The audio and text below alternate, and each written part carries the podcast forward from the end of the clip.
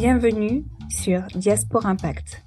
Diaspora Impact, c'est le podcast qui va à la rencontre des porteurs de projets entrepreneuriaux ou associatifs à impact socio-environnemental. Le point commun de ces porteurs de projets, ils sont tous et toutes issus de la diaspora africaine et ont monté un projet sur le continent. Je m'appelle Lucie Zonza. Après avoir aidé une dirigeante d'association franco-congolaise à communiquer sur son projet sur les réseaux sociaux, j'ai eu envie d'entendre le récit de ces optimistes qui mettent leurs compétences au service d'une transition juste sur le continent. Monter un projet d'entreprise ou d'association entre l'Europe et l'Afrique représente de nombreux défis. Financement, gouvernance, stratégie. Face à ces questionnements, les porteurs de projets apprennent sur le tas. Ça passe ou ça casse. Parce que les bonnes pratiques méritent d'être partagées et que le réseau, c'est la vie, Diaspora Impact réunit les récits pour encourager, inspirer et rassembler les porteurs de projets de la diaspora africaine. Bonne écoute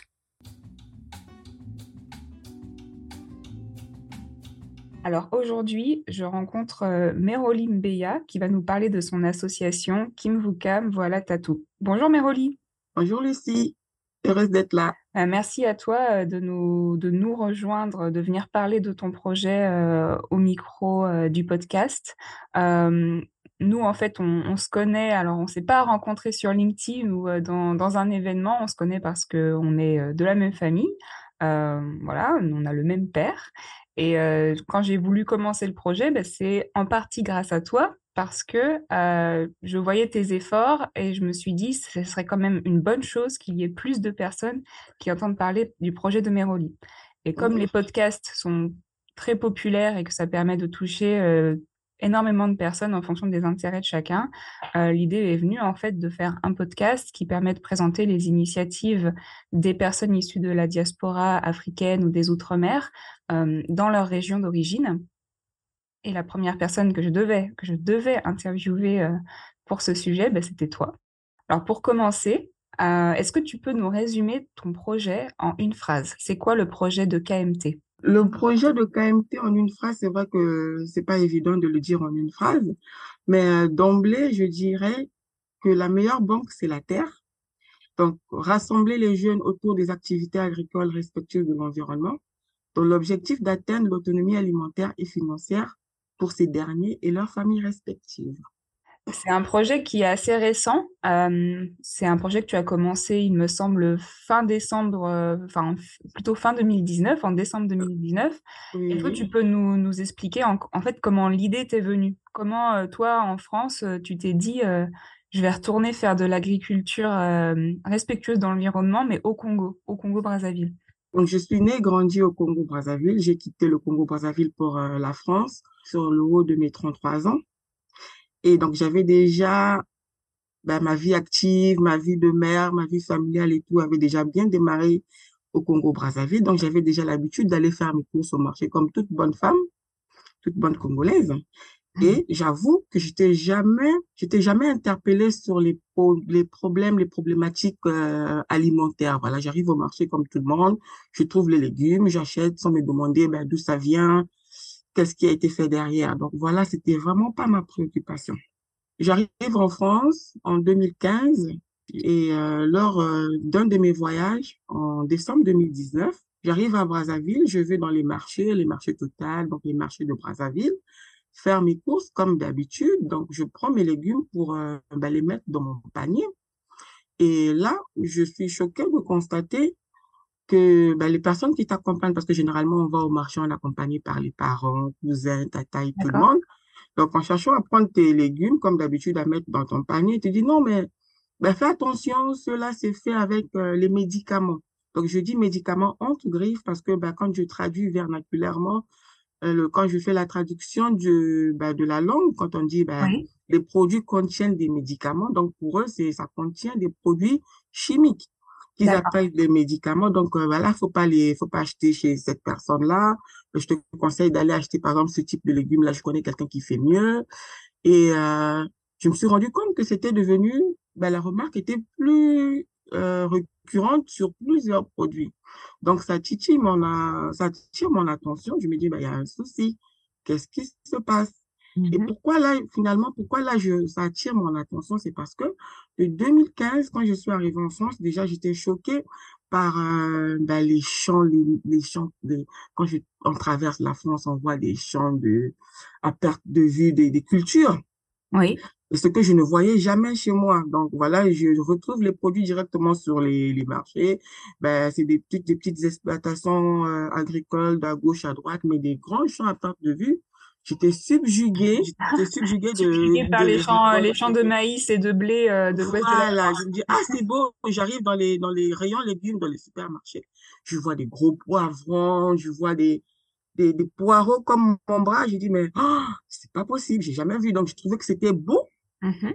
Mais c'est différent. Moi, j'ai des petits poivrons chez moi, j'ai des petits ceci, des petites des tomates qui ressemblent à rien ici, à la variété et tout. Donc, ça m'intéresse. Du coup, je cherche à savoir, mais comment c'est fait?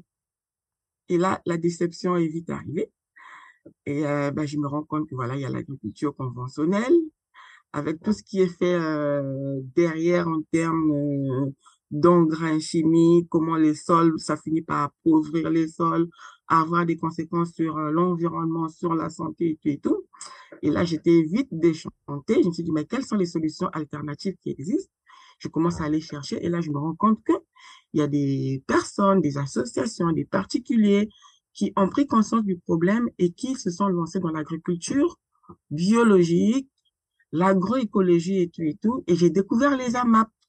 D'accord. des petits réseaux de producteurs autour de, chaque quartier. Donc, bah, comme je suis à Nantes, donc voilà, il y en avait plein. Donc, il suffisait d'aller s'inscrire là-bas pour 5 euros et de pouvoir acheter des produits qui venaient directement des producteurs locaux de Loire-Atlantique, vraiment de la région, vraiment maximum 30 à 45 à 50 kilomètres de Nantes. Il y avait des légumes de la viande et tout le reste. Donc, j'ai commencé à aller acheter mes légumes là-bas. Donc, quand j'arrive au Congo, donc à cette occasion-là, et euh, qu'on m'interpelle sur les médicaments qu'il y avait. Donc, direct, j'étais j'étais euh, sensibilisée. Je me dis, ben, je vais aller voir du coup quelles sont ces, ben, ces femmes, ces personnes, parce que généralement, c'est les femmes, hein, l'agriculture Oui, oui, oui, oui, c'est vraiment une activité féminine. Donc, je vais voir chez elles comment est-ce qu'elles produisent. Et là, je me rends compte que c'est des très petites surfaces de 800 mètres carrés maximum, sinon très peu. Donc, c'est du genre, elle est dans sa parcelle, mais derrière la maison, elle a un petit lopin de terre, elle essaye de faire. C'est quasiment un potager, en fait, euh, Voilà un potager. Donc, c'est l'aliment, voilà, c'est l'agriculture de subsistance. Voilà, c'est, c'est vraiment pas assez. Mais par contre, ceux qui produisent beaucoup, là, ben, ça vient de Kinshasa et là-bas, ben, D'accord. C'est euh, je dirais pas industriel comme en France, mais c'est vraiment sur des plus grandes surfaces. Et là-bas, on utilise beaucoup plus d'intrants pour que ça pousse vite, que ça soit joli, que voilà, qu'il y ait zéro perte. Donc, c'est là que bah, j'ai trouvé que c'était vraiment insignifiant, les, euh, bah, les cultures de ces femmes-là. J'ai trouvé que il avait, il y avait un risque qu'il n'y ait pas de pérennisation, en fait que ben, généralement ben, elles sont pas vieilles hein, mais euh, généralement on a les, les femmes euh, dans ces pays-là hein, n'ont pas une grande expérience de, de vie. Donc quand je dis 45 quand on va dire déjà qu'elles commencent déjà à aller vers la fin. Mais par contre, ces femmes, souvent, ont des enfants, mais en fait, euh, les enfants... oui. Mais est-ce que toi, tu as remarqué qu'il n'y avait pas forcément de transmission, en fait? non il n'y a pas la transmission et en plus l'agriculture est souvent dénigrée par les jeunes parce que des pays se disent que ben, l'agriculture c'est c'est pour les pauvres. Parce que quand on regarde les agriculteurs ben ils passent leur temps à gratter la terre à se casser le dos. Au final ben c'est le plus malheureux quoi. Donc euh, naturellement quand pour les jeunes qui vont à l'école ils veulent devenir avocat médecin machin travailler dans des bureaux Ouais. repartir à la terre il y a une très mauvaise image qui est déjà ancrée dans leur tête. Parce que quand tu regardes ceux qui travaillent la terre ils n'arrivent pas à vivre du fruit de leur travail.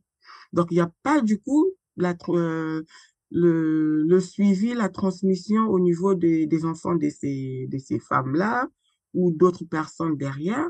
Et le pire, c'est que aujourd'hui, si vous allez sur les réseaux sociaux, vous allez voir que il y a beaucoup de jeunes qui s'intéressent à l'agriculture maintenant en Oui. Afrique. Sauf que c'est toujours produire plus, gagner plus qui fait devenir riche. Et pour ça, c'est zéro perte. Si c'est zéro perte, ça veut dire qu'ils vont promouvoir des semences ben, améliorées et tout ce qu'il faut comme intrant pour que ça donne vite et bien et qu'ils deviennent riches. D'accord, oui, donc c'est pas c'est pas une, un modèle en fait. Toi, en tout cas, c'est pas un modèle qui te parlait. Tu étais plus près au modèle des AMAP, donc des, des, des associations pour le maintien d'une agriculture paysanne. Je sais que tu as fait du woofing, euh, on en reparlera également, mais en fait, toi, en voyant, il y a eu une envie en fait de maintenir à la fois une agriculture sur plus traditionnelle, mais qui permette quand même de nourrir les personnes euh, et de les de leur fournir un emploi. Et c'est ça qui a mené à KMT. Voilà, exactement. Et donc, en fait, ton projet, donc, euh, c'était fin 2019 que tu as eu cette, euh, cette euh, illumination bah sur, le, sur les marchés au Congo. Et donc, tu t'es dit, je vais lancer mon association, mais plutôt que de la lancer au Congo, tu l'as lancée en France. Alors, moi, je, je m'intéresse justement à la manière dont tu as structuré le projet. Euh, J'aimerais savoir, donc moi j'ai un peu révélé, je sais que tu as créé une association. Est-ce que tu peux nous expliquer ben, comment est-ce que tu l'as créée, quand est-ce que tu l'as créée et, et, pourquoi tu as choisi plutôt de faire une association? L'expérience de décembre 2019, c'est déjà ben, le choc. Hein. On sait comment sont les émotions. Donc voilà, quand tu, quand tu découvres quelque chose qui te touche au fond de toi, tu te crois toute puissante. Voilà, tu veux tout changer, tu veux tout arranger. Donc tu vas avec... Euh, une motivation euh, extraordinaire en attendant à mettre la charrue avant les bœufs. Donc, direct avec euh, un ami euh, d'enfance qui, qui a vraiment partagé mes, mes préoccupations, qui s'est aussi rendu compte que c'était vraiment un problème, qu'il fallait qu'on s'y attaque. Donc, Michel Bassot, on a eu l'idée de pouvoir créer une ferme, en fait. Oui. On se dit qu'on on avait la possibilité déjà aussi d'aller sur les réseaux sociaux comme tout le monde, hein, crier, de, arrêtez de faire ça, les Congolais, c'est mauvais, c'est ceci. Mais euh, voilà, l'expérience a prouvé que c'est mieux de prêcher par l'exemple que de faire des reprimandes de gens, leur demander euh, de changer leur manière de faire. Parce que de leur côté aussi, ils sont, ils ont juste envie de vivre, ils ont juste envie de, ben, de gagner leur vie donc sans pourtant être conscients en fait des dangers de, de leur pratique. Donc on s'est dit qu'on crée une ferme où on va pouvoir montrer un modèle autre aux populations de bah, du Congo. Déjà puisque c'est notre ferme témoin c'est là-bas qu'on l'a choisi. Donc c'est là que Michel bah, il trouve un terrain bah, à Linzolo et pourquoi on a choisi la localité de Linzolo? Parce que c'est une localité, ben, c'est un village. Non, ben, on dit que c'est un village, mais il est à 30 km de Brazzaville. Donc, c'est juste un problème des infrastructures. Donc, s'il y avait vraiment les routes, normalement, on dirait pas que une localité à 30 km euh, de la capitale, c'est pas censé être un village. Donc, voilà. Donc, euh, juste à cause de, des infrastructures routières, voilà, qui sont inexistantes, on a l'impression que, ben, c'est loin. Donc, nous, on a choisi cette localité parce qu'elle est en fait au milieu. Elle est, euh, elle est entre la partie urbaine Brazzaville et elle est à l'entrée de la zone rurale, donc la région du Poul.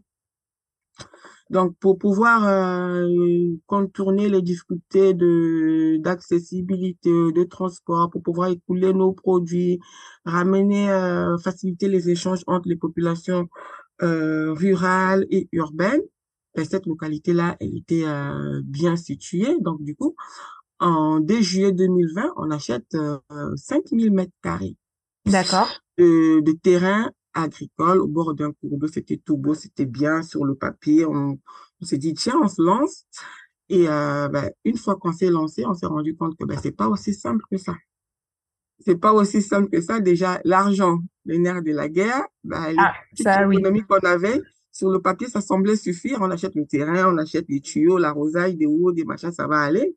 Mais une fois que c'est démarré, ben, on est des novices on rencontre euh, des, des, des, difficultés. Ah les, difficultés, on, on, va en reparler parce que ça, c'est forcément. Alors, il y a eu des, des accomplissements, des réussites, mais on, on, je pense que tout le monde s'imagine que des difficultés, vous, vous en avez rencontré.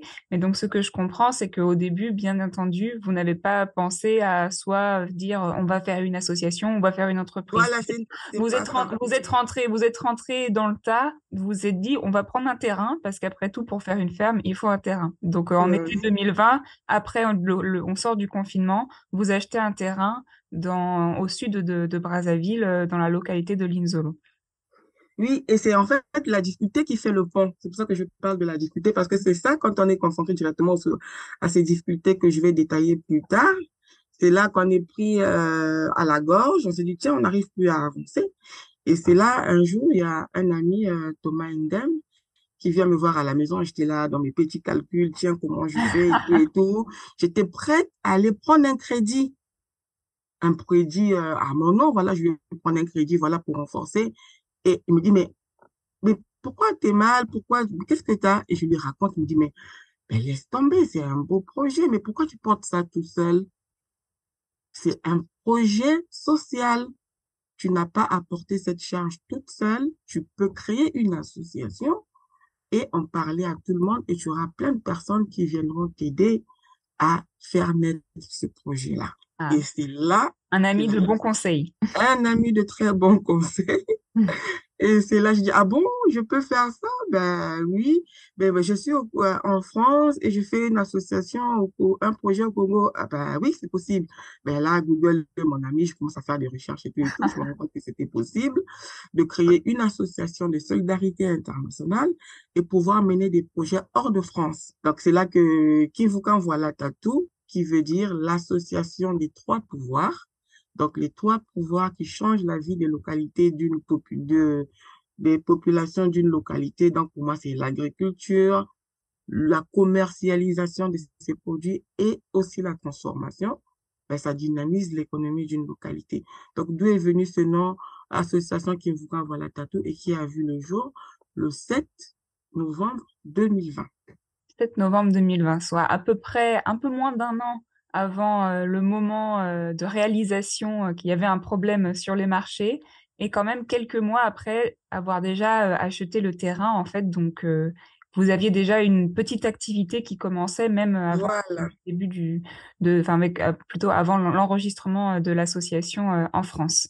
Voilà, donc on avait acheté 5000 mètres carrés de, de, terrain, mais on n'avait pu exploiter que 2500, donc la moitié. Mais alors désormais, je sais que vous êtes un peu plus loin, mais alors on va aller euh, étape par étape.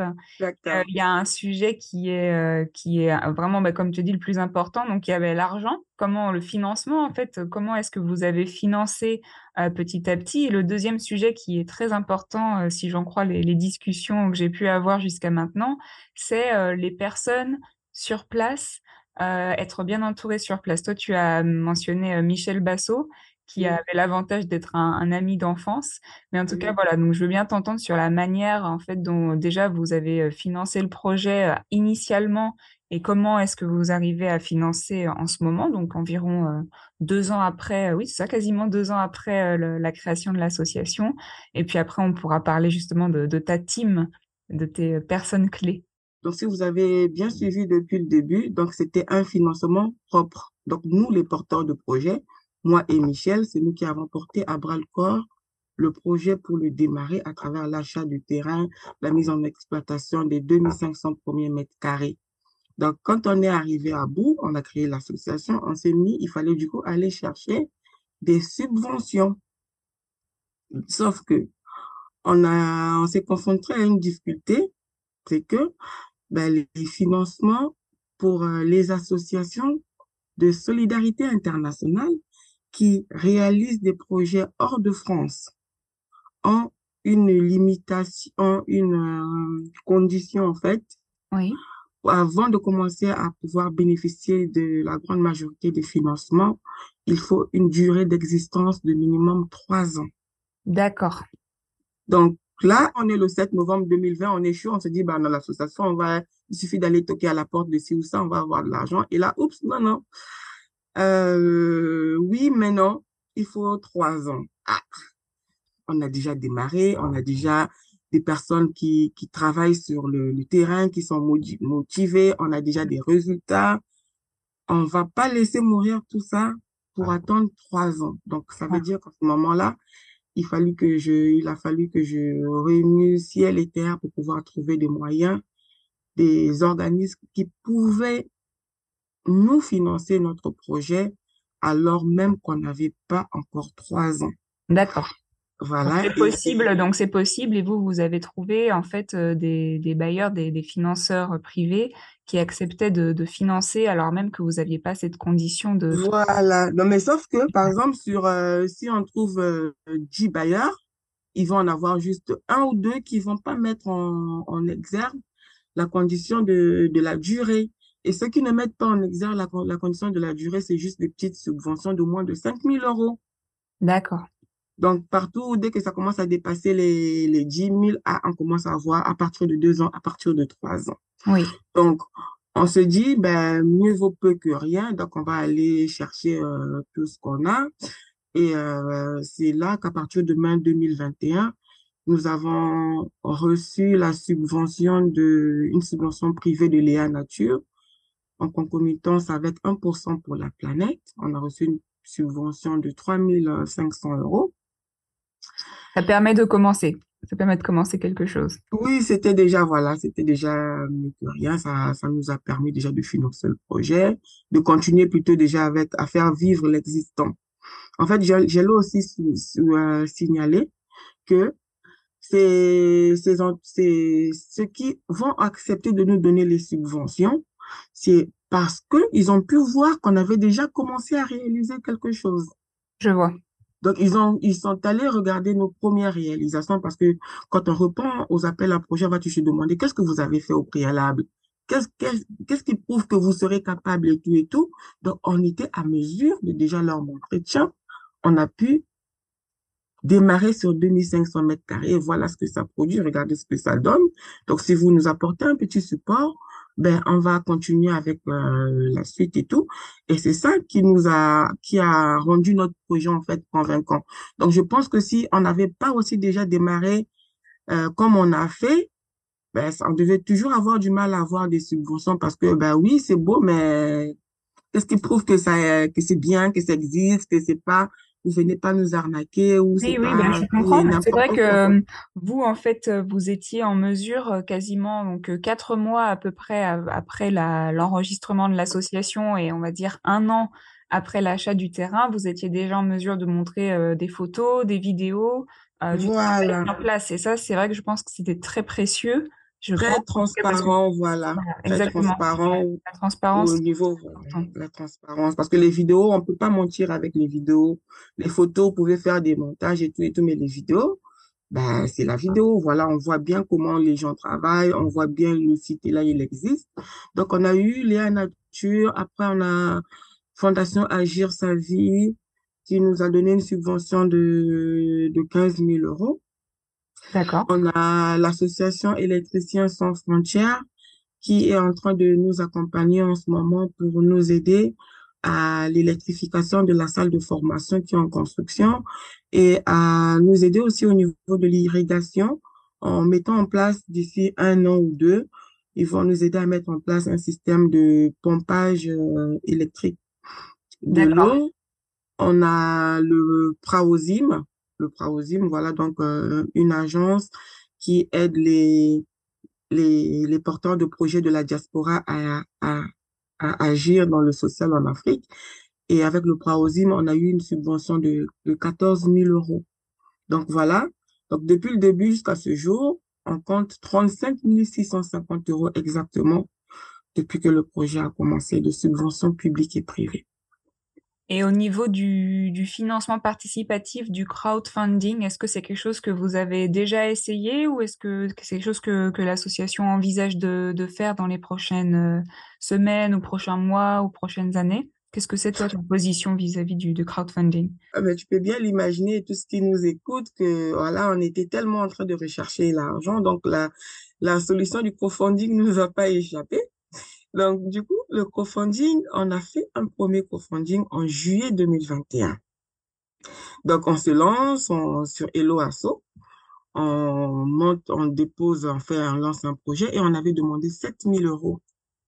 D'accord. Pour pouvoir mettre en place euh, un poulailler où on devait développer euh, l'élevage des poules, des poulets batéqués, donc des poulets d'espèces locales. Voilà, pour valoriser euh, cette espèce-là, pour pérenniser, pour qu'elle ne se meure pas. D'accord. Sauf que sur les 7000 demandés, nous avons gagné 450 euros. Donc, la campagne a fait un gros plouf. Oui, alors c'est pas un échec total, mais c'est vrai que vous étiez loin de votre objectif. Euh, loin de notre objectif, sauf que les échecs sont toujours instructif, voilà. Pourquoi est-ce qu'on a échoué? Je suis cherché, j'ai cherché à savoir. On a échoué pourquoi? Parce que notre association n'avait pas encore de réseau. On a été créé en plein confinement. Il n'y avait pas possibilité d'aller faire des activités au niveau de, de la mairie, du quartier, pour se faire savoir, pour se faire connaître en vrai, parce qu'on était tous confinés. Et notre association a été rendue visible uniquement sur les réseaux sociaux. Et vous savez, Dieu seul sait comment c'est dur de, de percer dans les réseaux sociaux. Tu crées pas ta page Facebook aujourd'hui, puis demain tu as 10 000 euh, followers. Donc voilà, tu crées ta page YouTube aujourd'hui, voilà, imaginez notre page YouTube depuis qu'on l'a créée, ben on est rendu, on n'a même pas 50 abonnés. Donc c'est du boulot. Donc on avait que de la visibilité au niveau des réseaux sociaux et ça traînait à monter. Donc quand on fait du confondir derrière, il n'y a pas un réseau solide pour pouvoir euh, diffuser, euh, apporter des contributions. Donc voilà, c'était ça l'origine du, du groupe. Donc le, le projet, il était bien, sauf qu'il n'y avait pas de réseau derrière pour soutenir ça. Donc c'est pour ça qu'on a laissé couler l'eau sur le pont. On est allé chercher euh, les subventions que je viens de vous dire. Sauf que on va repartir encore à, à l'attaque. Donc là, euh, bientôt, d'ici au début du mois d'octobre, l'association va lancer une nouvelle campagne de crowdfunding et euh, avec un objectif de 5 000 euros. Et voilà. Il y a une forte possibilité que les personnes qui nous écoutent nous écoutent euh, quelques mois ou au moins quelques semaines après la, tenue euh, de, cette deuxième campagne de crowdfunding. Donc, euh, s'ils sont intéressés euh, par euh, les suites de cette campagne, ben, je les encourage à te contacter. Alors, peut-être pas pour demander la somme, la récoltée, mais en tout cas, voilà, c'est si ça vous intéresse d'avoir le retour d'expérience de Meroli sur cette deuxième campagne, n'hésitez pas à, à la contacter. Tu as mentionné quelque chose de très important, c'est le réseau qui permettent de soutenir le projet, d'en parler, de le communiquer. Et en fait, au-delà du réseau, bah, c'est des personnes en fait. Et euh, ma question était vraiment sur la manière aussi dont tu t'es entouré pour mener à bien le projet. Donc, tu as déjà mentionné Michel, euh, ton ami euh, qui est sur place et qui avec le avec lequel tu avais acheté le, le terrain en, en 2020. Euh, comment est-ce que maintenant vous, comment en fait l'association KMT elle est portée par euh, des bénévoles? Est-ce que vous avez des employés?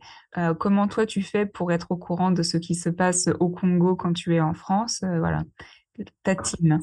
Qui sont tes, personnes clés Voilà, les personnes effectivement au, au Congo Brazzaville, il y a un adage qui dit un seul doigt ne peut pas laver le visage.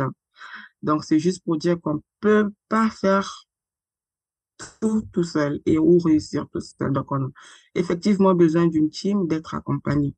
Donc, en dehors, là, vraiment, je, tiens à souligner que ce projet a réussi ou est sur vraiment, est vraiment sur la, la bonne voie grâce au fait que il y avait Michel au Congo.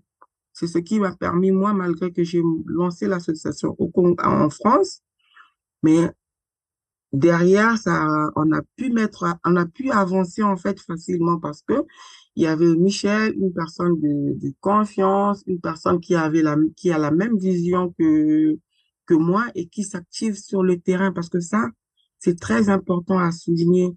Et, et je me rends compte que c'est pour ça que on exige 33 ans pour les associations de solidarité internationale. Pourquoi? Parce que durant ces trois ans-là, les associations françaises ont le temps de faire minimum quatre voyages en Afrique. D'accord. J'ai rencontré une association, ils m'ont ils m'ont rapporté que durant ces trois ans, ils avaient minimum deux voyages de deux mois par an. Ah oui, c'est énorme. Ils en ont fait six. Parce que toutes les étapes, parce qu'un projet ne se construit pas comme ça. Donc, la première fois, quand l'idée, en fait, c'est pas ton, ton, toi, tu as eu une idée de faire quelque chose, mais tu n'es pas le bénéficiaire du projet. Donc, la première des choses, c'est d'aller rencontrer les bénéficiaires, écouter leurs besoins véritables et transcrire cela, toi, en projet. Parce que si tu restes derrière ton, ordinateur, tu te dis, tiens, je, je, je vois bien qu'ils ont du mal à trouver de l'eau dans un pays au Burkina Faso. Tiens, je vais aller leur mettre des pompes à eau. Depuis la France, ça va pas marcher parce que tu n'as pas rencontré les gens, quels sont leurs véritables besoins, où est-ce qu'ils veulent que ça se situe, pourquoi? Quelle utilisation et tout et tout. Donc, le temps de partir de France, d'aller rencontrer les personnes, recueillir des informations, revenir, les traiter, repartir. Et c'est là que ça fait trois ans. Donc, nous, on a réduit cette période de trois ans parce que il y avait Michel à Brazzaville et en plus, moi, je suis, j'ai la double nationalité, donc je suis, j'ai l'expérience du Congo et j'ai l'expérience de la France. Donc, quand il me dit, tiens, je n'ai pas pu aller à l'Isolo parce qu'il y, a, il y avait pas, il y avait pas les transports en commun parce qu'il a plu. Bah, une personne habitant en France qui fait ce projet en tant que présidente aura du mal à comprendre bah, la pluie, euh, pourquoi la pluie est un obstacle pour se déplacer? Hmm. Ouais, bah Tu oui. vas douter, tu vas douter de ce que l'autre va te dire, te dire, bah, tiens, il avait juste la flemme d'y aller et tout et tout et tout, mais non. Mais moi, comme je sais effectivement que quand il pleut, ben, il n'y a pas de route. Dans quel état sont les routes? Donc, euh, quand tu te dis, ben, je peux pas me déplacer pour te donner telle ou telle information parce qu'il a plu, ben, tu comprends. Oui, oui, donc tu as la compréhension du terrain. la, peux, compréhension du euh, terrain voilà. pour moi, sur les deux côtés, ça te permet de réajuster, ça te permet d'établir la relation de, la relation de confiance avec les, ceux qui sont sur le terrain. Donc ça, c'est vraiment très, euh, très, c'est, c'est primordial déjà pour euh, notre projet qui est en France et en même temps en Afrique. Et en plus, il, a bien fallu que nous ayons, que j'ai autour de moi en France et aujourd'hui encore en Guinée, des bénévoles qui sont venus euh, apporter leur expertise dans plusieurs domaines. Voilà, parce que moi, je suis euh, de formation informaticienne, donc je suis pas née présidente d'association et je me rends compte que c'est, c'est, je peux double casquette, c'est peu. Donc c'est, je sais même pas comment le dire, exactement, être, parce que non seulement, limite euh, bon partout. Non seulement tu, tu n'es pas née euh, présidente d'association, mais tu n'es pas euh, non plus euh, paysanne ou agricultrice. Ben non. Donc là aussi, la, la compréhension, c'est en fait comment toi, tu, est-ce que toi, tu t'es formé au, au métier de la terre, ou bien est-ce que c'est quelque chose que tu avais appris avec la transmission dans la famille plus jeune, ou bien tu continues à te former? J'imagine qu'il y a Ah non, non, non, une... non, comme j'ai dit, comme j'ai dit au début, moi, la terre, ben, c'était pas mon problème. Je suis née au Congo, grandi au Congo, j'allais au marché, je prends les tomates, je prends les légumes, je mets dans mon sac, ça vient d'où? C'est tombé du ciel, je, ben, c'était pas mon problème. Ça m'intéressait pas de savoir comment ça poussait, comment c'est. Mm. Voilà. Et sauf que c'est là quand j'ai compris du coup l'importance de l'agriculture, de la possibilité qu'on avait de pouvoir produire tout seul, c'est là que je j'ai comme une nostalgie. Je me dis tiens, je suis en appartement aujourd'hui, je peux même pas faire pousser un pied de tomate chez moi, j'ai pas de place, j'ai pas de balcon. Ah là là, j'étais au Congo, j'avais de la terre derrière chez moi. Je voyais bien quand je jetais de l'eau euh, après avoir coupé une tomate comment ça sortait. Mais pourquoi j'ai pas tilté? Pourquoi j'ai pas regardé? Trop tard. Je me retrouve en France à commencer à regarder maintenant toutes les opportunités qu'on a en Afrique de pouvoir produire et tout. Mais je dis, ben, c'est pas trop tard. Qu'est-ce que je fais en France?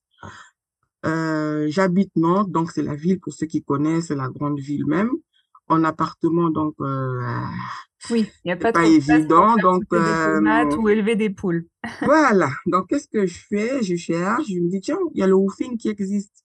Ah, ah c'est quoi le woofing? Ben, tu as la possibilité d'aller chez des personnes qui veulent, euh, des particuliers ou euh, des, des, personnes qui sont dans des sociétés agricoles, qui veulent revenir à une autre agriculture, agriculture, voilà, respectueuse de l'environnement, qui veulent euh, revivre en harmonie avec, euh, avec la terre et produire une nourriture saine. Donc, ils ont la possibilité de t'héberger chez eux gratuitement, de te nourrir, mais en contrepartie, tu aides Oui, à travailler euh, leur exploitation. Donc, soit dans le maraîchage, soit dans l'élevage, dans la fabrication de, de, du pain, du beurre, du lait. Donc, voilà, c'est ton choix. Donc, moi, j'ai pu expérimenter le woofing ben, dans le maraîchage. Parce que voilà, déjà, quand on me dit, tiens, on est en train de faire euh, la pépinière. Oups, c'est quoi une pépinière? Je me souviens, il y a quelqu'un qui m'a posé la question, c'est quoi une pépinière? c'était moi. Et voilà. non, mais c'est vrai, moi, j'ai aucune pourtant, et j'ai aussi grandi euh, à la campagne et au milieu des champs. Alors, je, du coup, il y a quand même la compréhension que ce qui est dans l'assiette vient à un, moment, pousser quelque part dans un champ. Mais en revanche, n'étant pas vraiment pour le moment quelqu'un de l'extérieur, euh, le fait de faire pousser des légumes, ce n'est pas, pas partie de mes expertises. Il y a une possibilité qu'un jour, ça puisse devenir une de mes expertises. Il suffit de partir faire un stage en woofing et euh, on revient avec les mains un peu plus vertes qu'on les. c'est ça, c'est ça. Donc du coup, j'ai compris quand on me parle des termes pépinière, repiquage, euh, désherbage, voilà. Donc je suis, ça me permet moi de, malgré que je suis loin, de m'imprégner de, de ce projet, de le vivre à distance comme si j'y étais. Donc les expériences du woofing m'ont vraiment euh, permis de mettre la main dans, dans le conduit et vraiment d'être de plus en plus motivé à réaliser ce que je réalise au conduit. Voilà, maintenant concernant les bénévoles, donc euh, oui, oui, les bénévoles. Euh, il y a des bénévoles en France. Alors le projet en, Guinée, on, en reparlera peut-être. Euh, mais alors si on voit sur les bénévoles en France, alors j'imagine. Bah, les bénévoles en France, effectivement, quand on est parti, je disais que être présidente d'une association, c'est multicasquette. Donc, euh, on s'est confronté à des problèmes juridiques. Donc, bah, il fallait qu'on qu'on ait des, des bénévoles qui pouvaient nous apporter leur assistance dans le conseil juridique, la communication. On s'est rendu compte que c'était un point important, comment communiquer euh, sur les réseaux sociaux pour apporter de la lumière à notre projet. Et euh, le nerf de la guerre, le financement, les partenariats. Donc, il y a des gens qui ont de l'expertise sur tous ces domaines-là. Ben, du coup, je suis allée les chercher à travers le site euh, Je veux aider parce qu'effectivement, c'est là qu'on a eu le maximum des bénévoles. Donc, le site Je veux aider, on a créé euh, mission, euh, communication, partenariat, partenariat, financement, retour d'expérience en agroécologie en Afrique. Et, à chaque fois, tu as trouvé. Oui, et surtout, sur le retour d'expérience en agroécologie en Afrique, c'est moi qui ai arrêté. Ça, ça n'arrêtait pas. Il y en a, oui, j'ai arrêté la mission. Il y en a, il y en a plein. Il y a des gens qui ont des choses à partager. Et le bénéfice, en fait, de cette mission, c'est, euh, parce que après, je me suis dit, quand on avait la possibilité, en fait, de créer une base de données. Parce que faire l'agroécologie en Afrique, on invente, on n'a pas la prétention d'inventer la roue. Il y a des gens dans d'autres pays d'Afrique qui ont commencé, qui ont eu cette vision avant nous qui ont commencé à faire des choses. Mais bon, c'est pas forcément qui, où et quoi. Oui, Donc, cette mission-là, elle est très précieuse pour nous parce que chacun va venir euh, en tant que bénévole dans l'association. Il va pas, par exemple, faire 10 000 trucs. Il va pas, par exemple, on n'a pas besoin qu'il puisse consacrer beaucoup de temps. Mais c'est une expertise qui est là. Demain, on a un problème, euh, bah tiens, on a une, nos légumes sont attaqués, on a telle difficulté, on va dans le groupe crier à cet effet. Bah, qui a déjà vu ça? Qui connaît cette maladie? Qui connaît comment on traite, euh, on peut traiter euh, tel truc? Voilà. Et il y a forcément quelqu'un qui a eu une expérience, qui a déjà fait, et on va aller vite D'accord, oui, donc c'est un peu comme un Google, mais spécifique pour euh, l'agroécologie. Est-ce que vous connaissez cette euh, maladie euh, sur la pomme de terre Comment est-ce que je fais pour irriguer quand il fait très sec ou au contraire voilà, il déjà beaucoup? Et il y a toujours quelqu'un qui dit Ah, moi j'ai déjà vu ça. J'ai déjà vu, j'étais au Gabon, j'ai réussi à faire la tomate, voilà. Donc les gens vont venir donner des expériences, des expertises ponctuelles mais euh, très utile spécifiquement au cas qu'on a. Voilà. Ah oui, non, c'est intéressant. qu'on va rencontrer. D'accord. Donc, en fait, là, l'association, elle est entre la France et entre le Congo. Et euh, comment ça se passe au Congo, du coup, en fait? Donc, il y a Michel, mais j'imagine bien que Michel ne cultive pas seul 2500 euh, mètres carrés de terre.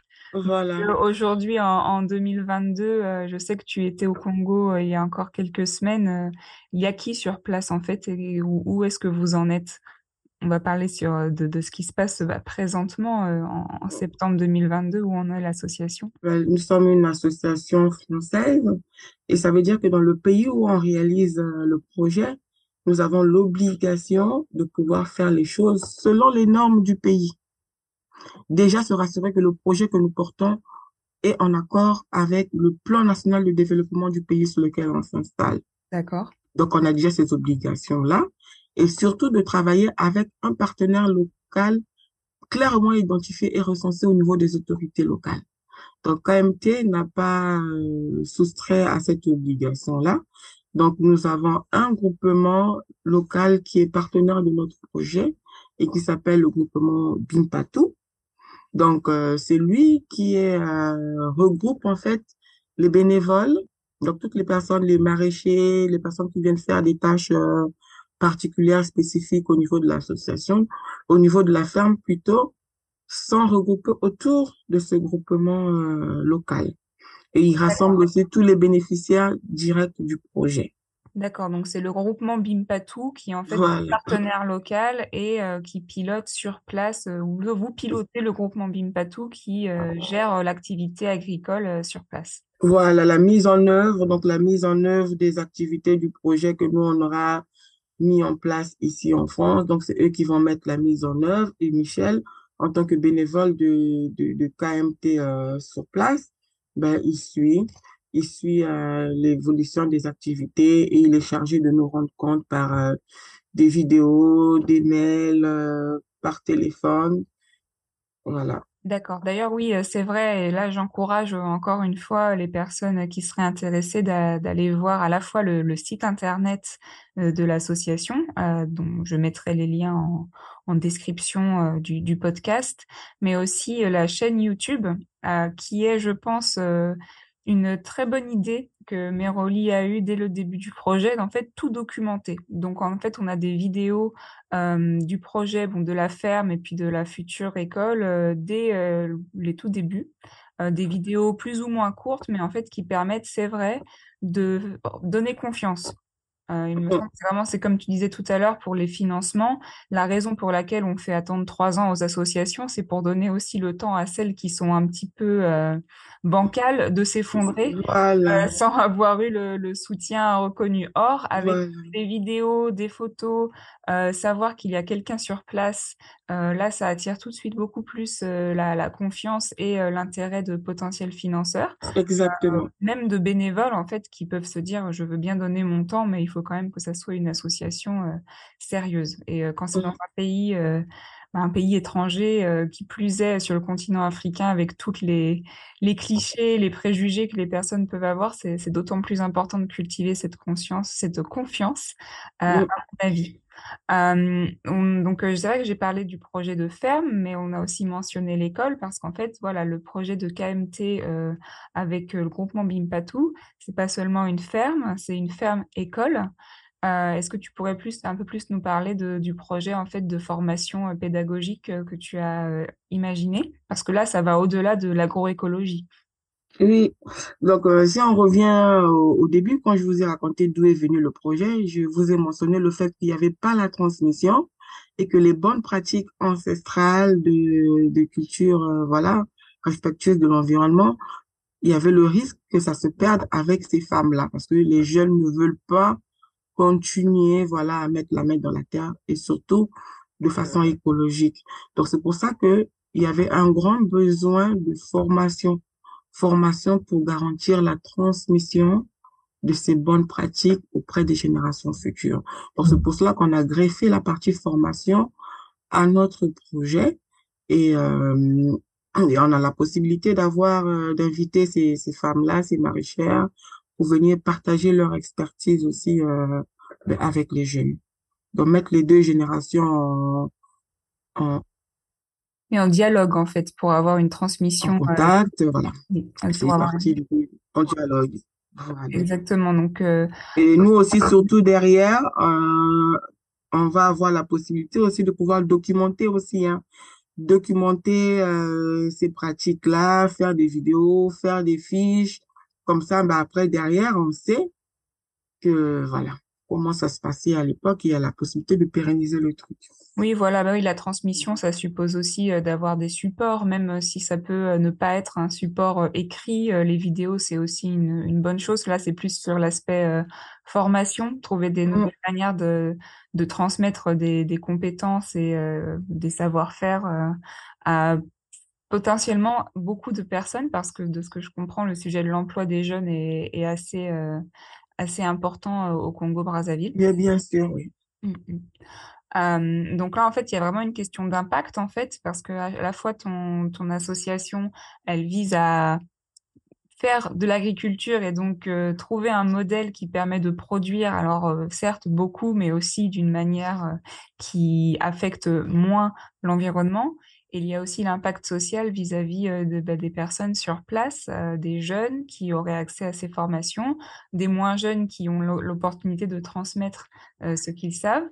Euh, là, Mm. pour le moment, en termes d'impact euh, positif et mesurable, parce que c'est quelque chose qui intéresse quand même pas mal les financeurs de pouvoir dire euh, des chiffres, euh, où est-ce que ça en est là en, en septembre 2022, soit euh, deux ans à peu- à- après l'achat du terrain et euh, quasiment aussi deux ans après euh, la création de, l'association. Au niveau des cultures, no- notamment, est-ce que tu as des chiffres sur ce que vous avez déjà pu produire euh, sur le terrain? Je vais donner les chiffres sur notre dernière campagne de entre mars et septembre 2021 parce que nous avons choisi déjà de partir sur des cultures vivrières, donc des produits qui ne tardent pas à pousser. C'était un choix stratégique aussi parce que comme on était confronté à un problème de financement, donc l'objectif c'était de de produire vite, des produits qui vont donner un maximum en quatre mois pour pouvoir vendre et s'autofinancer en attendant que ça, ça vienne euh, des, des poches extérieures. Donc, on a choisi de partir sur euh, concombre au bout de, voilà, deux mois en, en récolte, poivron maximum quatre mois, du chou, de la tomate. Donc, entre mars et septembre, on a produit 900 kilos de, de concombre, 1322 kilos de poivrons, 286 kilos de choux et 66 kilos de tomates. Le chou et la tomate n'ont pas bien donné parce que bah, à partir du mois de septembre, Mhm. non, août, à partir de la mi-août, bah, on a été attaqué par, euh, ça s'appelait comment déjà? L'araignée rouge. Ah, c'est là, il y a- d'accord, il y a eu un, un Il y insecte a eu, voilà, il y a eu, il y a eu de l'attaque. Ben, comme on est parti sur euh, zéro pesticide, zéro produit, machin. Donc, si on était parti sur pulvériser, voilà, on aurait pu Oui. trouver la solution. Donc, comme on était parti pour euh, tester des solutions euh, naturelles, du genre euh, décoction d'ail, purin de ceci, voilà. Et euh, Ah, l'araignée non, rouge euh, n'a pas a, a ça n'a Oui, n'a pas marché. Elle, Ça l'a pas impressionné pas du tout. Donc voilà, peut-être que les dosages n'étaient pas trop, c'était pas cela, ou euh, on a commencé le traitement tard et tout.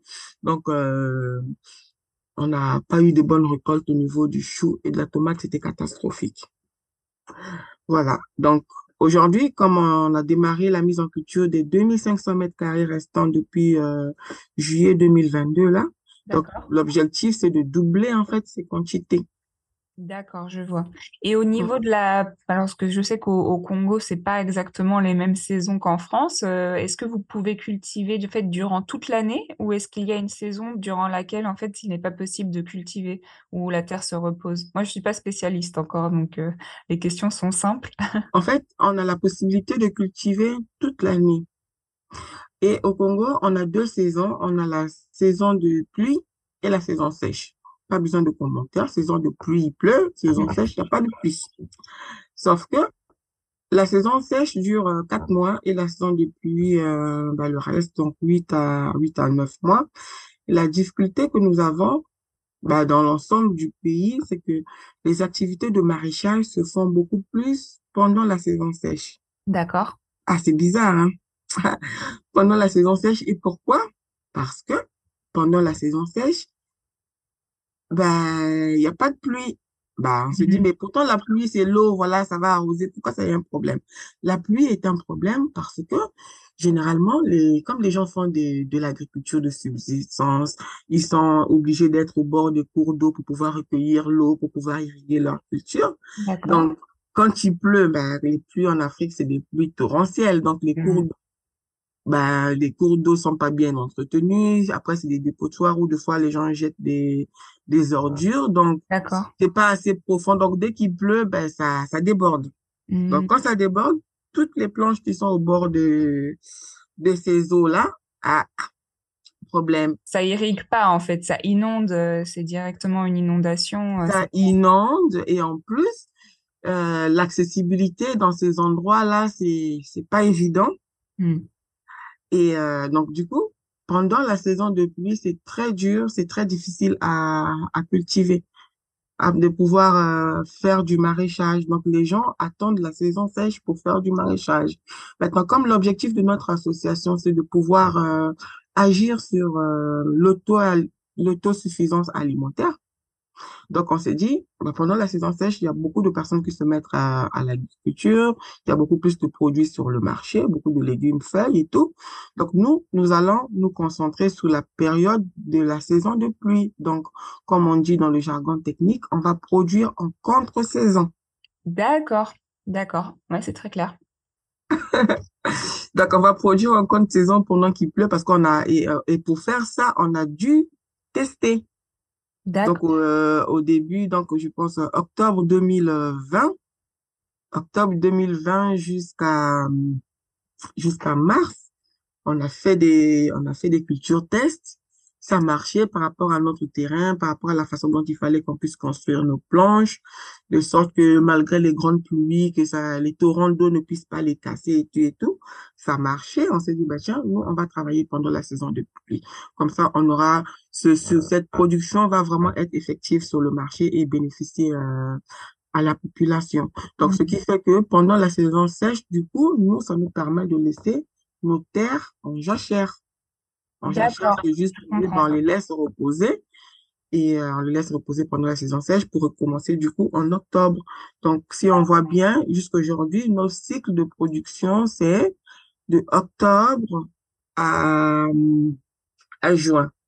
D'accord. on va arriver, si on arrive vers, euh, si on arrive vers septembre, c'est pas des cultures en cours, c'est des, par exemple, du poivron qu'on a, qu'on a déjà piqué depuis, mais qui, on va juste continuer à récolter pendant la saison sèche, mais on va plus, euh, on va pas mettre des choses en terre pendant la saison sèche. Nos terres sont, Donc en fait, oui, vous, vous vous retrouvez à essayer de cultiver le plus possible pendant la saison euh, des pluies et laisser la terre se reposer pendant la saison, euh, la saison en fait sèche et oui, faire reprendre en contre-saison, ce qui vous donne un avantage en fait par rapport à toutes les personnes qui, elles, ne préfèrent pas cultiver pendant la saison des pluies parce qu'en fait, euh, les infrastructures permettent pas que ça soit très praticable.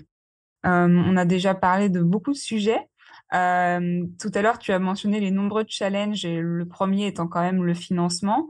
Est-ce que si tu avais dû faire quelque chose différemment au début, comment tu t'y serais prise en fait? Est-ce qu'il y a quelque chose que tu maintenant tu te dis ah j'aurais peut-être dû commencer par ça, j'aurais peut-être dû, faire ci euh, différemment? oui, effectivement, avec le recul, hein, euh, avec le recul, on se pose la question si j'avais fait autrement, si j'avais fait autrement. Si, ben, ça aurait peut-être eu d'autres résultats. Mais au final, après euh, réflexion, je me rends compte que, comme par hasard, on a bien fait les choses. Ah, comme par hasard, c'est le talent. naturel. Novice, novice que je suis, novice que nous étions. Donc, euh, on a bien fait. Pourquoi? Parce que, comme je l'ai dit au début, si on avait fait l'inverse, admettons, on a, on a trouvé qu'il y avait un problème lors de, de mes vacances au Congo, je reviens en France, direct, j'ai l'idée de faire KMT, ça veut dire qu'aujourd'hui, on n'aurait rien. Ouais. Donc, j'aurais créé KMT euh, direct en 2020. Il m'aurait fallu attendre trois ans pour que le projet démarre effectivement, parce que personne ne devait me donner de l'argent. Mhm. Personne ne devait subventionner quelque chose où on viendra juste écouter tes belles paroles, on va pas te donner pour tes beaux yeux. Non. Donc, le fait qu'on ait, nous, déjà, par la, la fougue, l'envie de faire quelque chose, on a mis les mains dans le cambouis, on a mis de notre argent, de notre temps, on a démarré le projet et on l'a rendu public à travers nos réseaux sociaux avec des vidéos, des, des, des images concrètes. Au final, c'est ça qui a donné en fait le temps pour que KMT et son projet soient ce qu'il est aujourd'hui. Donc en fait, oui, euh, toi, tu l'aurais pas fait différemment. Et en fait, c'est vraiment le côté foncé. Euh, faire, faire, faire et pas forcément attendre trois ans. Enfin, alors du coup, il faut attendre les trois ans, il faut les attendre, mais euh, c'est pas parce qu'il faut attendre trois ans qu'on peut pas déjà commencer à faire des choses. euh, On peut déjà commencer à faire des choses et surtout encore ce que j'aimerais ajouter, c'est que la difficulté, quand on est devant des difficultés financières, on est, euh, on est poussé dans ces derniers retranchements et on va plus faire tourner la matière grise pour aller chercher et le peu que tu trouves quand on te verse 3500 euros alors que tu as un besoin de 15 000, bon, j'imagine bien que tu vas bien réfléchir. Qu'est-ce que je vais d'abord prioriser? Est-ce donc, tu vois, tu vas bien, en fait, ton projet au final, j'ai envie de dire, euh, ben, merci, quoi. Et c'est vrai que dans le feu de la, de l'action, c'est, très, très, très, très dur d'être à bout parce qu'il manque de l'argent. Mais au final, avec le retour, ces difficultés-là, parce que euh, les, les difficultés, c'est de la matière qui nous permet de pouvoir euh, normalement aller plus loin. Mais ça nous a permis de vraiment bien penser le projet dans ses coins et recoins, regarder des fois des angles qu'on n'aurait pas regardé si on avait eu l'argent du coup, parce qu'on Mhm. aurait directement foncé aller dépenser et tout, et se rendre compte après derrière, oups, bah, on n'aurait pas dû trop tard, dix mille euros dans la poubelle. Oui, oui, Donc, donc euh, voilà, c'est ça. L'argent aujourd'hui, on avance euh, petit à petit, mais bien. On Mm. arrive à prioriser les activités et à faire à vraiment bien gérer euh, nos petits financements. D'accord, je comprends. Ben, dans ce cas, c'est ça, c'est une bonne chose. Déjà, pas de regrets, ça va de l'avant. Euh, donc maintenant pour la suite en fait, parce que là on sent que vous êtes bien parti. On a encore un an avant les trois ans euh, des, qui sont imposés généralement aux associations de solidarité internationale. Donc euh, vous êtes vous êtes bien lancé. Euh, quels sont tes objectifs d'ici un ou deux ans? Parce qu'il faut quand même voir sur du, du long terme qui est quand même plutôt court terme. Donc d'ici un ou deux ans, KMT, ça en, ça, ça en sera où? D'ici un à deux ans, parce qu'effectivement, c'est comme, euh, c'est comme une carrière, hein. C'est comme une carrière. L'association, c'est comme une entreprise aussi. Voilà, même si c'est une, c'est une entreprise euh, où on ne réalise pas des bénéfices, mais n'empêche, il faut une vision, une vision pour motiver les bailleurs, une vision pour motiver les bénévoles, pour euh, aller plus loin. Donc, je dirais que le projet de ferme école de l'Isolo, pour nous, en fait, c'est un projet modèle. Donc, on se dit pour KMT, si on réussit à réaliser ce projet-là sur tous ces aspects, c'est un modèle qu'on n'aura plus qu'à dupliquer sur d'autres régions du Congo, sur d'autres régions d'Afrique. Donc, euh, c'est déjà ça. Donc, capitaliser cette expérience-là et le reproduire sur d'autres cieux. Et en plus, partir sur des projets qui permettent des échanges, des échanges de bonnes pratiques agricoles entre euh, le nord et le sud. Hmm. Aujourd'hui, avec le, réchauffement climatique, j'aime pas trop parce que des fois, on ne sait pas si ça se refroidit ou ça se refroidit. oui, oui. Voilà, En donc fait, euh, dire, oui, euh, les on dire changement ou dérèglement, voilà. Ça, au moins, c'est vrai. Donc, les pays occidentaux, donc les pays du, du Nord qui avaient quand même euh, certaines pratiques agricoles. Aujourd'hui, avec les changements, ben, il fait de plus en plus chaud, il y a plus de, plusieurs désagréments et ça va s'empirer avec, euh, avec le temps. Donc, ils ont aussi besoin de savoir comment est-ce qu'on fait dans les, dans les pays chauds. Et euh, donc, favoriser, mettre en place ces échanges entre les, le Nord et le Sud et partager, effectivement, parce que voilà, les, les Africains n'ont pas seulement la main à tendre pour demander aux pays du Nord, mais on a aussi des choses à, à donner. Donc, déjà à travers le, le Woofing, qui m'a vraiment beaucoup plu, le partage d'expériences. Donc, il y a des gens aussi qui peuvent partir euh, des pays du Nord, venir au Congo, venir sur place, regarder comment est-ce que les, ben, les Congolais, ils pratiquent l'agriculture euh, respectueuse de l'environnement, comment est-ce qu'ils vivent la paysannerie congolaise, comment ça se fait. Donc, vraiment échanger, c'est, très important. Oui, donc c'est vraiment en transmission, que ça soit transmettre, euh, le modèle de ferme école euh, avec KMT, Bimpatou, le, dupliquer euh, au Congo ou dans d'autres pays, et oui, ces connaissances, continuer à favoriser les échanges du nord vers le sud, du sud vers le nord. Pourquoi pas en, en faisant du woofing euh, au Congo-Brazzaville, chose qui existe déjà, je crois, même si c'est assez euh, niche et euh, Oui. pourrait se développer davantage encore dans, dans les années à venir. Et surtout aussi, j'allais ajouter, c'est ça, c'est encore, c'est plus ambitieux parce qu'on est beaucoup confronté au problème de banque de données. Les gens essayent, les associations, les particuliers essayent de faire des choses à gauche, à droite, chacun dans son coin. Donc, quand tu vas sur Internet, tu veux savoir comment ça se fait euh, au Congo, au Gabon, au Cameroun. Il n'y a pas trop d'informations.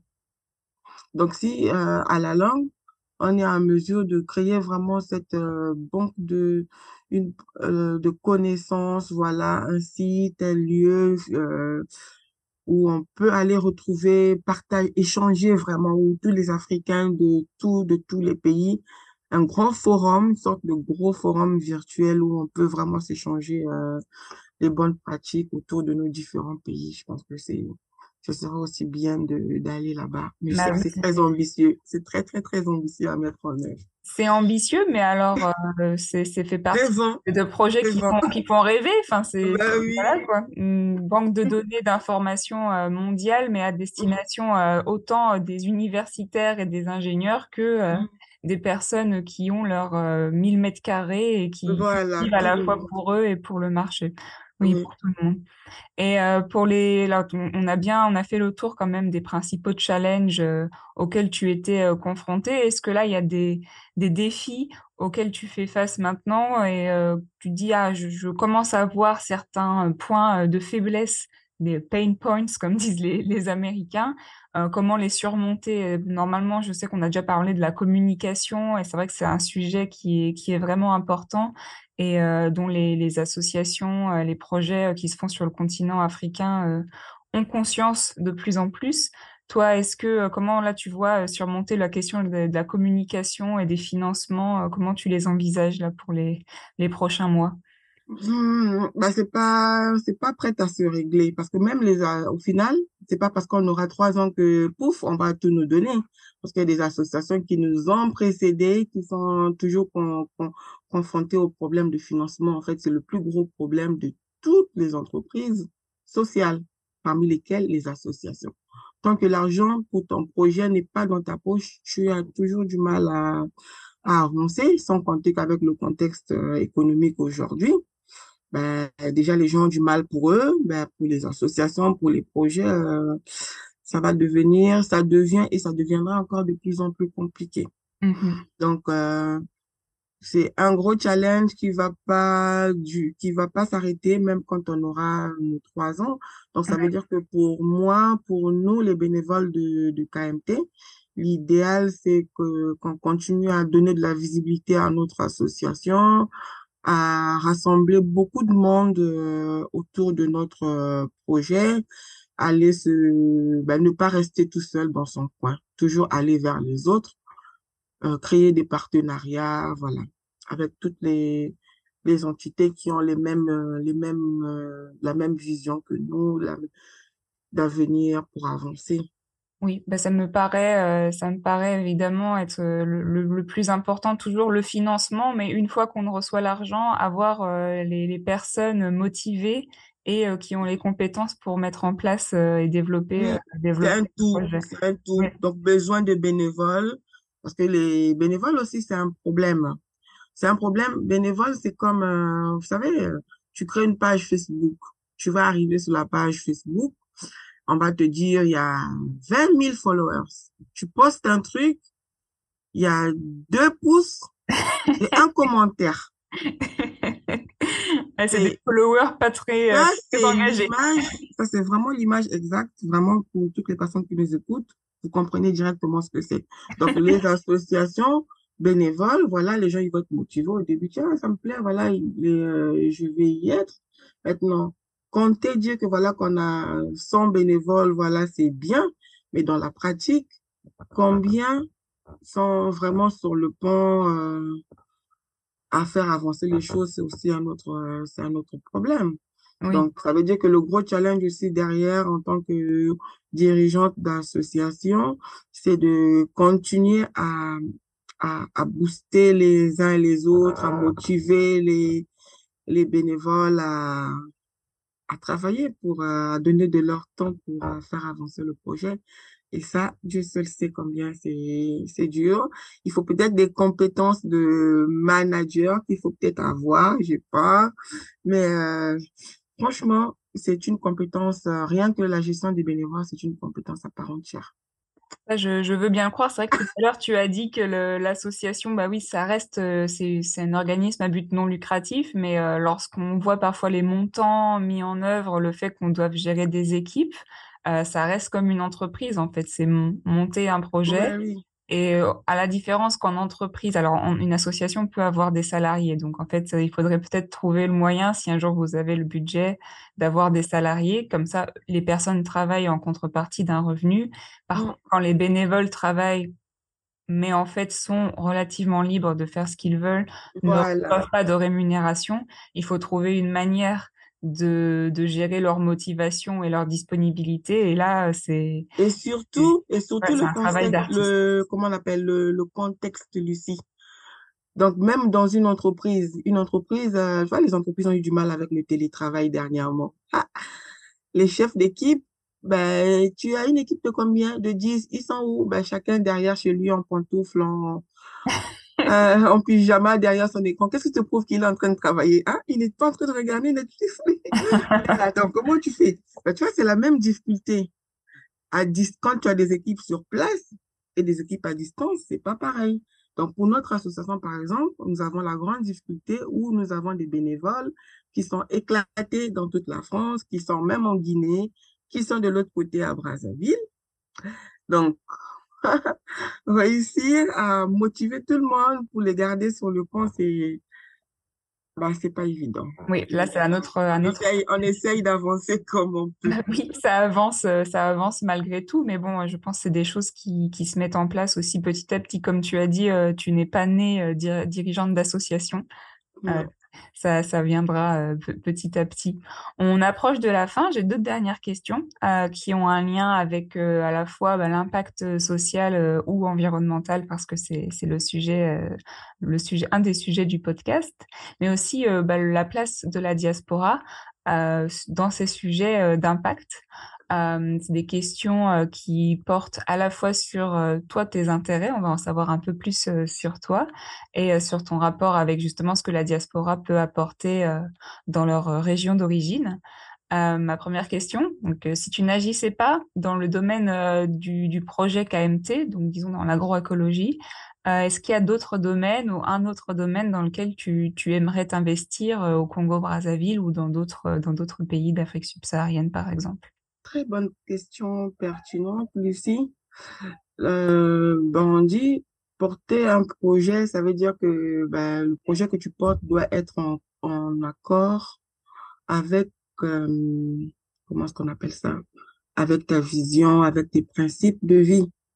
Donc, si aujourd'hui déjà, je me suis orientée dans l'agroécologie, euh, les activités agricoles respectives de, de l'environnement, c'est parce que je suis de plus en plus sensible à la question de pouvoir euh, euh, revenir en fait à, à l'essentiel, au, au naturel. Donc, je suis déjà très sensible à ça. Donc, demain, s'il faut changer par rapport à ça, je, je serai dans la santé. Et si je dis dans la santé, c'est pas la santé pour aller faire euh, des comprimés chimiques avec 10 000 effets secondaires qu'on va découvrir euh, 10 ans plus tard. Donc, c'est beaucoup plus aussi essayer de valoriser la médecine traditionnelle africaine parce que ben, nos ancêtres, nos aïeux se sont toujours soignés. C'est vrai qu'ils n'avaient pas les mêmes maladies qu'aujourd'hui, mais après, les maladies d'aujourd'hui, c'est des maladies qui sont liées au mode de vie et à l'alimentation. Donc, on revient encore à la case départ. Oui. Donc, cette euh, médecine traditionnelle est aussi en train de se perdre. Il n'y a pas la transmission. On préfère avaler un cachet direct pour soigner le paludisme plutôt que de prendre la bonne vieille tisane. Hmm. Maintenant, les personnes qui savent faire ça, aujourd'hui, on les appelle les tradis praticiens. D'accord. Ben, Est-ce que ce tradit praticien qui connaît, euh, euh, voilà, il faut prendre la, la quinine, le quinquilibre, voilà, l'artémisia, à quelle dose? Qu'il faudra le donner, ben, est-ce qu'il l'a transmis, lui? Demain, s'il n'est plus là, demain, tu te retrouves avec une racine de quinquiliba ou de quinine, qu'est-ce que tu fais? Tu sauras pas.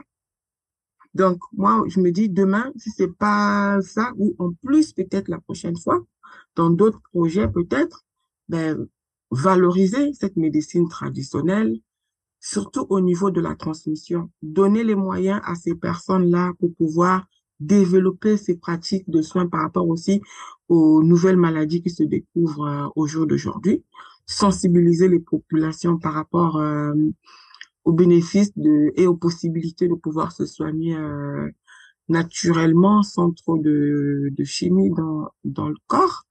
Et après, comment est-ce que je peux dire? J'allais dire informatiser, mais je pense que c'est pas le bon mot. Euh, ben, comme j'ai dit tout à l'heure pour l'agriculture, avoir des, des, des, des, bases, des bases de données, des banques de, de banques de connaissances en fait. Oui, donc c'est pour le même sujet, oui. Voilà, si aujourd'hui je vais rencontrer un tradit praticien qui qui va me le dire euh, verbalement, voilà comment il faut faire ci, voilà comment il faut soigner une otite, voilà comment il faut soigner ci, ben il sait pas par exemple écrire. Derrière, on va prendre des jeunes qui auront la possibilité de pouvoir retranscrire ça, informatiser cette information-là afin de pouvoir la garder et la pérenniser. Voilà. En fait, euh, là, tu es sur un projet euh, d'encyclopédie de, euh, des pratiques traditionnelles au Congo-Brazzaville. Oui, oui, oui, oui, parce qu'il y a vraiment un grand danger de perdition. Et ça me, en parlant des proverbes, on dit encore que voilà, un vieillard qui se meurt, c'est une bibliothèque qui se brûle. Pourquoi? Mais c'est toutes les connaissances qu'il avait, qu'il a emmagasinées, lui, depuis le courant de sa vie. Ben, il y a eu la transmission orale. Mais aujourd'hui encore, les jeunes, ils veulent plus écouter. Ils ont leur téléphone, ils ont leur casque. Ils, ne s'asseyent même plus pour écouter les vieux. Donc, ils sont en train de partir avec toutes ces connaissances-là. Mmh. C'est très, très, très inquiétant. Imaginez le nombre de bibliothèques qui sont en train de partir. Donc, s'il y a moyen de pouvoir euh, recueillir ces informations-là pour les garder pour les générations futures, ben, je pense que c'est important à faire. D'accord. Et donc, ma dernière question, est-ce que tu aurais un, conseil, un seul conseil à donner, mais je pense que là, ton récit était déjà euh, très euh, porteur de, de conseils et de, de, de recommandations. Un conseil à donner pour une personne de la diaspora qui souhaiterait développer un projet à impact social ou environnemental dans leur région d'origine? Ah, un conseil. Ah, j'en ai plusieurs, mais d'accord, un seul. Ah, je vais essayer. en fait, euh, je vais juste dire une chose, que hum, les Africains de la diaspora, voilà, je je le dirai pas assez. Je les encourage à repartir, à faire des projets d'impact social en Afrique. Il y en a tellement et l'Afrique n'attend que ça. L'Afrique n'attend que ça et chacun peut être dans son domaine. Là, moi, je viens juste de donner de la santé, mais il y en a des tonnes et des tonnes. Et l'idéal serait que qu'ils s'investissent dans leur euh, selon leurs convictions, selon leur motivation. Parce qu'après, derrière, le projet d'impact social, la difficulté, c'est qu'il n'y a pas de profit. Tu n'as pas une rémunération, tu n'as pas un salaire. Donc, pour pouvoir te mettre dessus, il faut aimer simplement. Mmh. Aimer ben, le continent mère, l'Afrique, comme je dis toujours, qui est notre mère, aimer son prochain et euh, ben, aimer notre mère, euh, la terre. Et c'est, c'est vraiment, il faut être motivé par l'amour, point barre. Et c'est cet amour-là qui va te pousser à te lever et à porter euh, n'importe lequel de projet social à bras le corps. Et quelles que soient les difficultés que tu vas rencontrer, et il y en aura des tonnes, tu vas trouver des moyens pour pouvoir, pour pouvoir t'en sortir. Voilà. Merci beaucoup, Mère Olive. Ben, c'est moi. Merci de m'avoir euh, accordé euh, l'opportunité de pouvoir euh, parler du projet de KMT et de l'association à travers ton podcast. Je mettrai dans, les, dans la description du podcast tous les liens en relation avec le projet de Meroli, donc le site internet, la chaîne YouTube, le compte Instagram, voilà, pour la diffusion du projet. Merci Mérody. À bientôt. Merci beaucoup. Au revoir. À bientôt. Merci Lucie. Et vous, quel impact aimeriez-vous avoir sur le continent africain? Si cet épisode vous a plu, commentez-le, notez-le et surtout, partagez-le autour de vous. C'était Lucie Zonza pour le podcast Diaspora Impact. Retrouvons-nous très vite pour un prochain récit. À bientôt!